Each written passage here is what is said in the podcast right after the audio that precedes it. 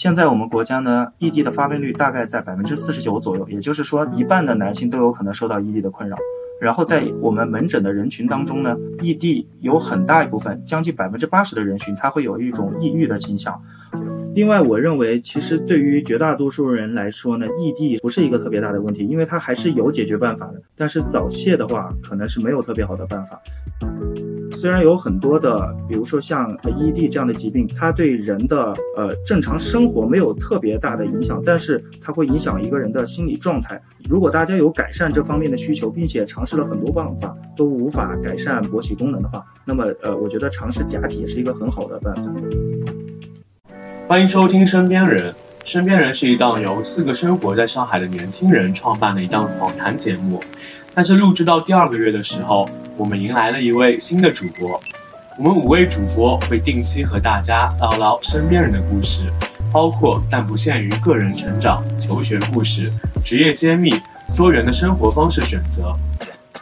本期是《身边人》的第八期节目，我是男主播 Teddy，身边人的首席男主播。我是噗噗猫，争取做咱节目永不缺席的女主播。我是晴朗，身边人的制作人和粉丝群群主，想要加群记得加我的微信。我是新主播柚子，是身边人的第二位九五后主播。我是关灯兄，还在学习如何当好小主播的小兄弟。这一次我们邀请到的是噗噗猫的校友学弟陈医生。他是博士毕业后在沪上知名三甲医院任职的泌尿外科住院医师。这一期一定会有许多你或许知道、或许从未听到过的新知识点，因为我们今天的话题聚焦在男性同胞息息相关的健康问题上。除了在线免费问诊、科普男科知识之外，还有一个粉丝答疑环节。当然，这一期的节目也很适合女性朋友来学习和观摩。下面我们就让陈医生来做个简单的自我介绍。Hello，大家好，我是陈医生。我的专业是泌尿外科，但是我更细的专业是男科学。在我的硕士阶段，我主要研究的方向就是如何治疗阳痿，这个就是我们专业术语，可以说叫做勃起功能障碍。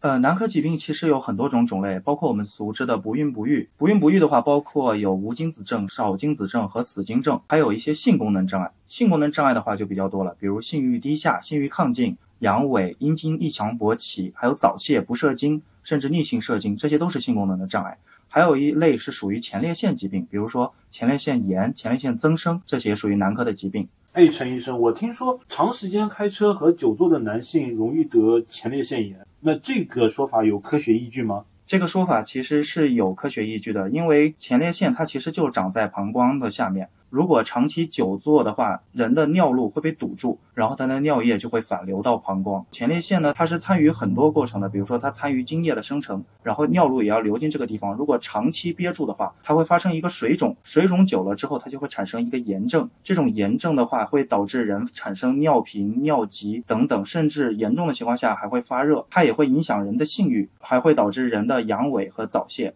危害是非常多的。前列腺炎的话呢，有很多种病因。如果一个人比较爱抽烟、比较爱喝酒，或者爱吃辛辣的食物，或者作息不规律，都容易导致人患上前列腺炎。陈医生，你知道吗？刚刚提问的关灯兄，他就是一个又喜欢抽烟又喜欢喝酒的这样的一个九七年的男生。其实他的生活也不是很规律的。他这种情况是不是比较容易得这种疾病啊？没错，他基本上把前列腺炎的 buff 全部叠满了。这种情况下，很可能在三十岁以前就会患上前列腺炎，而且前列腺炎年轻的男性大多数都会患上慢性的前列腺炎。慢性的前列腺炎的话，它很有可能很难愈合，需要长期的服药。只有他改掉了这些习惯，他的前列腺炎才会慢慢恢复。我插问一个问题，这里一直强调提到的前列腺炎和我们预采访时候提到的丁丁头上发炎是同一个东西吗？它有什么症状？呃，实际上男科的炎症除了最常见的前列腺以外，还有一个叫做包皮龟头炎。包皮龟头炎的话，主要是我们鉴于一些不太爱卫生的人，不太讲卫生的人呢，他如果长期不洗丁丁的话呢，丁丁上的一些包皮垢就容易聚集，就像你一个衣服放久了它会发霉一样。如果长期不清洗包皮的话，包皮周边就会产生炎症。如果这个时候发生性行为的话，很有可能将这个炎症的细菌带给伴侣。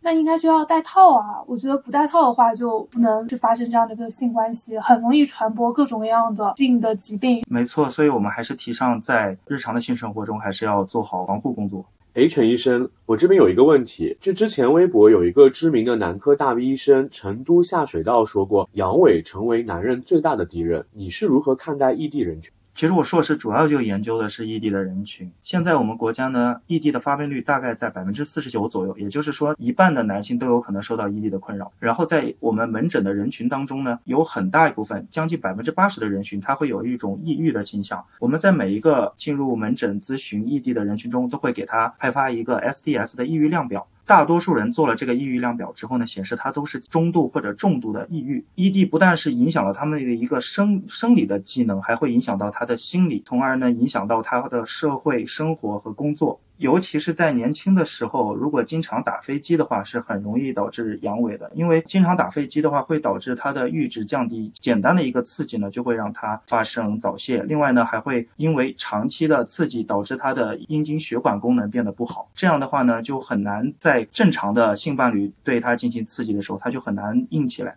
怎样的一种情况它是属于阳痿的？它有没有一个全世界通用的这样的一个定义？有两个定义，一个比较狭隘的定义是指就是单纯的指不能勃起，如果不能勃起的话，我们就称之为阳痿。但是有一个宽泛的定义，就是如果说男生不能让他的性伴侣满意，其中比如说发生了十次的性行为里有五次是不满意的，那么现在我们也可以认为它是一种阳痿。我感觉这个还挺奇妙的，因为女性的一个感受，它往往是很主观的，所以我觉得可能说，在这种性生活、性行为中，伴侣这一块的一个及时的反馈是很重要的。对的，现在有很多年轻人，他患上了阳痿，其实并不是会伴随他一辈子，相反，他其实其实只是一个心理性的阳痿。很多病人来到我们医院之后，我们给他做一个勃起功能的检测，发现呢都是正常的。那为什么会阳痿呢？其实大多数都来源于他们自己内心的紧张或者没有经验，在遇到自己的伴侣即将发生性生活的时候呢，他因为内心的紧张没有办法硬起来。其实这个时候呢，如果伴侣给予他比较多的鼓励的话呢，慢慢慢慢的劝说他，慢慢给他鼓励。也许他的勃起功能会得到一定程度的恢复。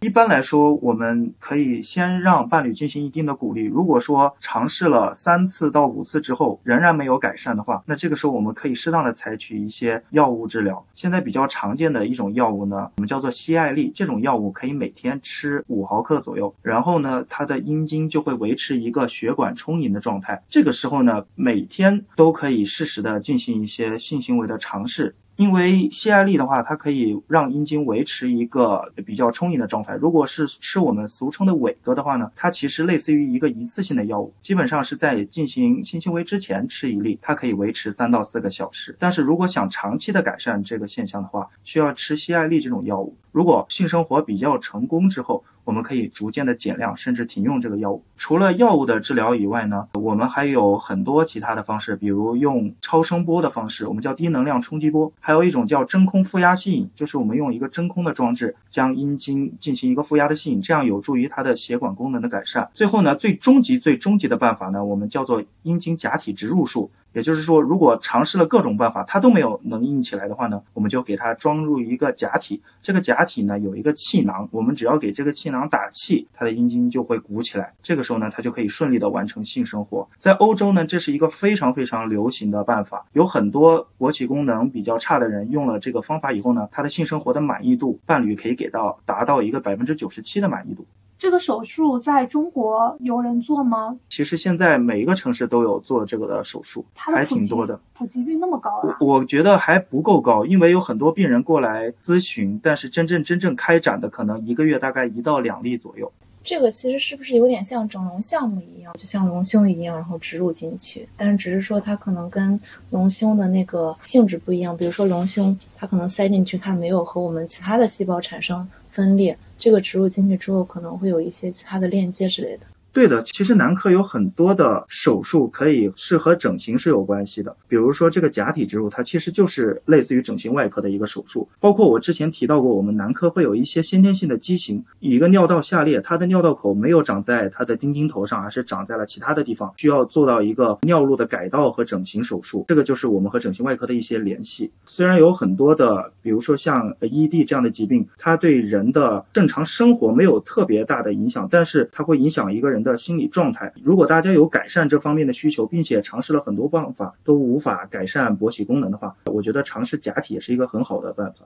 另外，我认为其实对于绝大多数人来说呢，异地不是一个特别大的问题，因为它还是有解决办法的。但是早泄的话，可能是没有特别好的办法。现在呢，全球范围内被批准的药物呢，只有一款药叫必利净，它是可以改善早泄的。但是从我们门诊得到的反馈来看呢，有很多人即使用了这个必利净也没有效。现在早泄仍然是一个亟待解决的问题，因为像我们门诊里有很多来看病的大学生啊，包括一些农民工，他们过来了之后呢，就是都是寻求早泄的这个帮助，他们都认为自己可以正常的勃起，但是呢，他很快就射了，因此伴侣呢就对他们不是很满意。于是呢，我们给他开开了一些必利净这种药物，但是他们吃了这种药之后还是没有用。所以我认为现在对绝大多数的男性来说，早泄才是最难解决的问题。像我和柚子的话，我们都是女生，其实我们对这个男科疾病还是挺多困惑的。我想知道早泄和阳痿它之间是怎样的一个区别？ED 它的定义就是像我之前提到的，它就是伴侣不能满意。它最根本的一个定义就是它丁丁没有办法硬起来，没有办法进入。但是呢，早泄是不一样的，早泄它可以进去，但是它呢，通俗来说就是时间短。按照我们的定义来说呢，如果短于一分钟就属于一个早泄。当然也有更宽泛一点的定义，就是说如果它从插入到射精只有三分钟，那么我们就可以认为它是一个早泄。所以早泄就是网上经常会开玩笑说的，就是那种快男、快枪手，是吧？没错，因为早泄的患者呢，他大多数不是因为血管功能出了问题，而是说他的神经比较敏感。这种神经比较敏感呢，其实比血管问题要难解决的多，因为每个人的体质不太一样。那你刚才提到，就是门诊来看的大学生比较多，他们是会一一开始发现这样的一个情况就会来就诊吗？还是说他们其实是试过网上各种各样的偏方，发现也没有办法解决这个问题之后，才到医院去求助医生？其实我认为大学生相对于其他男生会相对更焦虑一点，甚至有很多还是处男的小伙子，他都没有性行为，但是他认为他自己撸的速度比较快，可能三十秒就射了，他就认为自己是一个早泄，然后他就过来看门诊。这个时候呢，我经常会劝他，就说小伙子，你这个你都没有找一个女朋友，你怎么能就认定你是早泄呢？你怎么能就确定你有了性生活以后你就不会这么快就射呢？这些小伙子在我看来都是特别特别焦虑的，这是一种情况。还有一种情况呢，就是他已经有性生活了，甚至已经有过两到三个性伴侣，但是呢，他每一个性伴侣他都特别快就射了。这种患者呢，我们也见得非常多。其中呢，还有一种特别有意思的现象，就是有一天有一个农民工师傅，他过来找我们诉苦，说他的老婆不配合他，于是呢，每一次他进去很快就射了。但是呢，他说他在外面有过找性工作者的经历。然后性工作者给他安慰的非常到位，并且一直夸他，一直鼓励他。于是那一次他坚持了十几分钟。虽然不知道他这个说的可不可信啊，但是这我们可以看来就是伴侣的配合也是非常重要的。如果说伴侣因为对方早泄 PUA 他或者打击他的话，也许他会射得越来越快的。所以感觉这个事情还是需要天时地利人和。上次你和我们说，当男科医生需要安慰病人一辈子，这里有没有故事可以跟我们分享一下？我确实觉得是这样。之前有一个患者来看我们的时候，是跟他的妻子一起来的。他的妻子呢，就是非常的凶，就告诉我们一定要用药解决他的早泄问题。但是呢，我们看了一眼，就是觉得这个患者呢，他的勃起功能状态还挺好的。于是呢，按按照我们临床上的方法，我们教了他很多延时的小办法。比如说呢，先进去了之后，如果感觉自己快射了，就拿出来捏一下丁丁头，这样的话呢，让自己的快感快速的退去。这个时候再进去，之前累积的快感就会消失。这样就能达到一个延时的目的。从他第二次复诊的反馈来看呢，我们是有一些效果的。患者一共来复诊了三到四次，每一次的反馈都很好。但是呢，对方就是性伴侣那个还是觉得不是很满意，也就是他的老婆觉得还是不是很满意。于是，在第五次复诊的时候，他过来说已经离婚了。那一次来，他非常伤心，直接趴在我们的桌子上哭了。我们就安慰了他非常非常久，就告诉他没有关系，只要你的这个功能是有改善的，你一定会找到你的真爱。爱的，你一定要对自己有信心。再后来呢，这位患者呢，好像是找到了一个新的对象。从他开心的这个反馈来看呢，我们觉得我们的鼓励是有用的，他的早泄也得到了很大的改善。但是你刚才不是说到了吗？早泄其实是没得救的。对啊，早泄确实是没得救因为早泄它分很多种，有一种呢是属于一个身体的敏感，这种呢其实是一种反射的反馈机制。如果我们通过各种的方式去打断这个过程，让它逐渐变得不敏感，也。就是我们医学上说的脱敏，这种脱敏的话会导致它能够得到一定程度的。锻炼。但是其实这个也是要看对方能不能满意的，因为即使采取这种脱敏治疗，它很有可能也只是从三分钟延长到八九分钟或者十分钟这样一个时长，有些人是满意，但有些女生是不满意的。所以我觉得这个仍然要看伴侣是否是满意，而且有些患者呢，他可能是体质的原因，在无论是在吃药，还是说伴侣的配合，还是尝试了各种方式，他都没有办法解决，他也没有一个最终的大杀器去解决这个问题。相对于异地来说，他如果尝试了各种办法都没用的话，他还有一个假体；但是如果早泄采取了各种办法都没用的话，他是没有一个最终的办法去拯救他的。所以我觉得。呃，早泄才是最大的敌人。异地的话，如果解决了，一般来说大家还是很满意的。但是我觉得很多女生是非常看重时间这个问题的。如果说仅仅是延长一部分时间的话，可能还是会有很多女生是不满意的。你在临床上还有遇到过其他令你印象比较深刻的这样的一些临床患者故事吗？其实之前有一位患者到门诊来，他是看他的无精症的，他已经结婚了，然后他非常非常想要一个孩子，于是呢，我们就给他查了一个精子质量，发现确实是绝对意义上的无精症，也就是说他是没有办法怀孩子的，但病人就想查原因，他不知道到底是什么原因导致他没有办法。有精子，于是呢，我们就给他做了一个腹部的 B 超和 CT，结果我们发现他的膀胱后面藏着一个女性才有的器官，就是子宫。后来我们对他做了一个基因的检测，才发现他是一个两性畸形。所谓的两性畸形，就是他同时拥有男性的生殖器，也拥有女性的生殖器官。这样的一个患者呢，他有可能对于他的雄激素和雌激素是有一个影响的。睾丸的话，它是一个生成雄激素的器官，也我们的精子生成需要一个雄激素的帮助，但是它。它的激素水平非常非常低，它的雄雄性激素几乎等于没有。这样一种情况下呢，它是很难生成精子的。于是没有办法，我们就询问他，在面对这种情况的时候，你自己是想作为一名男性还是女性？他就告诉我们说，已经这么久了，他还是希望做一个男性。于是我们就很好奇问他，那么这种情况下，你是不是还真的有勃起功能呢？他说有的，有的，我有勃起功能，只是我不能射精，我射出来的东西什么也没有。我说那这样的话，你其实还是可以，就是正常的结婚的，只是生孩子的话，你们可以考虑领养。这里我稍微插问一下下哦，它表现的性状上是它本身有一个器官有一个子宫，那么它性染色体是怎么表现的？它是 S X 还是 X Y？它还是一个 X Y 的染色体，它的缺陷不是不是因为有染色体的缺陷，而是有一个叫做十七阿尔法羟化酶的缺陷，这种酶会导致它的那个雌雄激素的转化受到影响。那他作为一个雌雄同体的这样的一个人，他现在选择他的一个男性这样的一个角色的话，他是否需要把这个去做一个子宫切除的这样的一个手术啊？其实我觉得那个子宫留在他的体内，其实它是没有功能的，因为正常我们都知道子宫是和宫颈以及阴道连接在一起的，但是它呢没有阴道的这个器官的，也就是说它在里面这个子宫它是一个单独的一个状态，并且它在外面的像它的第一性征和第二性征都给我们看看不出任何的女性特征，也就是说它外在条件的话，我们看是一个男性的特征，它从它给我们的反馈来看呢，对于切除这个子宫它是无所谓的，它还是坚定的认为他是一名男性。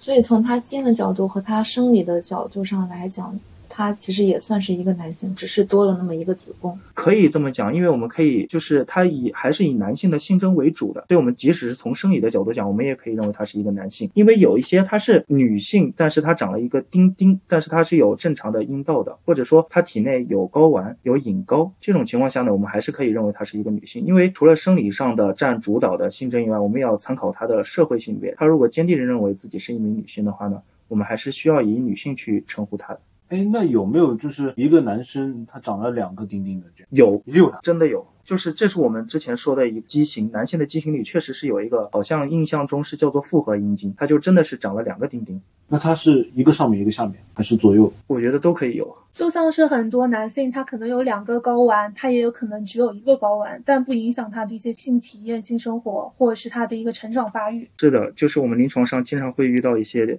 蛋蛋很大的人，就是这种巨蛋哥，他的性功能没有特别大的影响，他还是可以正常的有性生活的。接下来进入第二趴，想和陈医生聊聊男科药物的话题。请问医生，你是怎么看待淘宝、天猫药房名列前三的药物都是男科药？男科的很多药物是不是安慰剂？男科的药的话，它其实分为西药和中成药。西药就是我们熟知的伟哥，然后伟哥的话，它主要的功效是让血管充血。其实我们勃起主要就是要靠血管充血，所以呃，西药的话是有用的。至于中药的话呢，其实我们也不清楚它到底哪一个成分会导致勃起。就从过往的经验来看呢，中中医古代其实确实是有一些中草药是可以让人体的血管充血，然后导致它勃起的。所以呢，我们也不清楚中成药有哪一些是一定能够导致它勃起的。然后至于为什么在天猫、淘宝这些地方排名前三的都是男科药，我觉得有一个很大的问题，就是很多男科的病人他通过正常的途径就医去看男科病。是感到非常的羞耻的，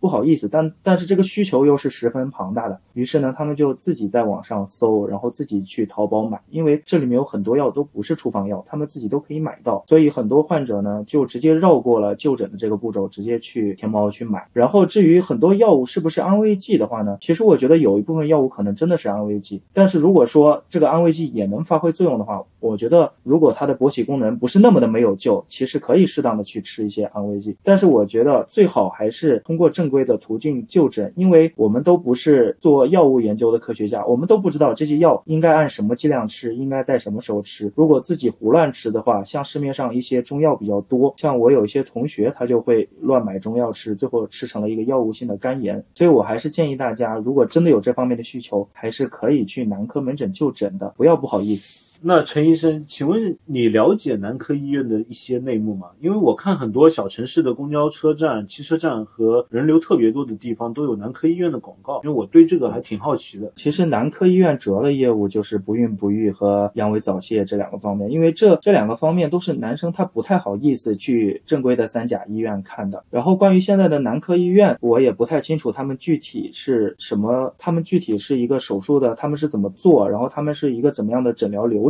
但是就我门诊的一些病人来说，他们对男科一些私人医院的控诉还是挺多的。比如说，很多患者去了男科医院之后，无论他是阳痿还是早泄，都会被诊断成一个前列腺炎。对于这些医院来说，前列腺炎似乎是一个万能的诊断，什么男科的症状都可以用前列腺来概括。但是，不是所有的患者发生阳痿和早泄都是由于前列腺炎的原因。我我觉得，之所以说他们是前列腺炎的原因呢？是因为前列腺炎就可以开各种各样的一个药物，所以我个人觉得，如果有男科疾病的话，最好还是去大型三甲医院的泌尿外科或者男科就诊。这么聊的话，是不是前列腺炎包含那两个？前列腺炎会导致阳痿和早泄，但是不能说他们是一个包含关系，因为有很多阳痿早泄的人并不一定是前列腺炎导致的。比如说我们的阳痿，它除了有心理性的原因，比如说因为紧张，它还有一些生理性的原因，比如说糖尿病的患者有三分之一到三分之二可能会发展成一个 ED。然后包括有一些前列腺做了手术的患者，如果损伤到了前列腺背后的一个性神经，也会导致一个神经性的 ED。像所以说 ED 的病因成分是多种多样的，不一定是由前列腺炎导致的。陈医生，你这边有没有以前的本科或硕士同学有去吉林男科医院工作的呀？我的同学里好像大家还是 不太敢去私立医院的，因为大家可能觉得第一开始还是要先去大型的公立医院工作，这样的话可以比较快速的积累经验。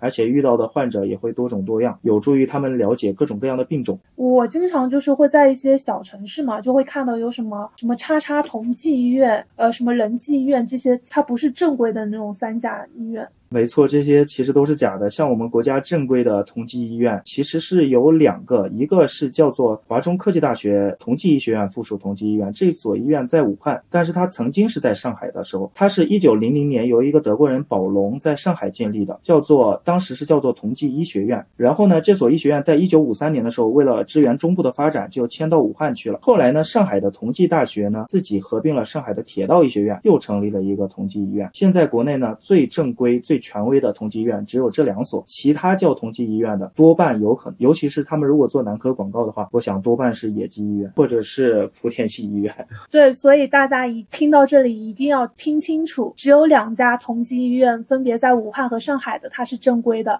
其他的都可能是要骗你钱的医院。啊，这里还有一个问题，就是其实我们之前会经常看到一些男科医院会打一些广告，就类似于可能割包皮，什么两人同行只要付一个人的这种的话，他们的这种手术他们是有质量保证的吗？呃，我是不太清楚私立医院它的卫生条件怎么样，因为不管是男科手术是割包皮还是其他手术，虽然说比较简单比较快，但是对呃无菌的要求是非常非常高的。所以在公立医院的话，因为大家护士和医生的配合都是十分熟练的，它的无菌环境也非常好的，在这样的情况下做是比较安全的。至于价格问题，现在公立医院的价格也不算贵，所以暑期的时候我们经常有很多小朋友是家长带过来，呃，专门用来割包皮的。所以我觉得大家有如果是有割包皮的需求的话，还是尽量去公立的三甲医院。那哪一些男性他是有这样的一个必要性，就是要去割包皮？如果说在我们说男性，如果说他的丁丁头被包进了包皮里面，然后无论怎么翻都翻不出来的话，是最好是要去看看看，因为这种情况下呢，它的龟头一旦翻出来是很容易，我们医学上的术语叫嵌顿，也就是卡在包皮里。一旦它卡在包皮里的话，这个地方很容易充血、水肿，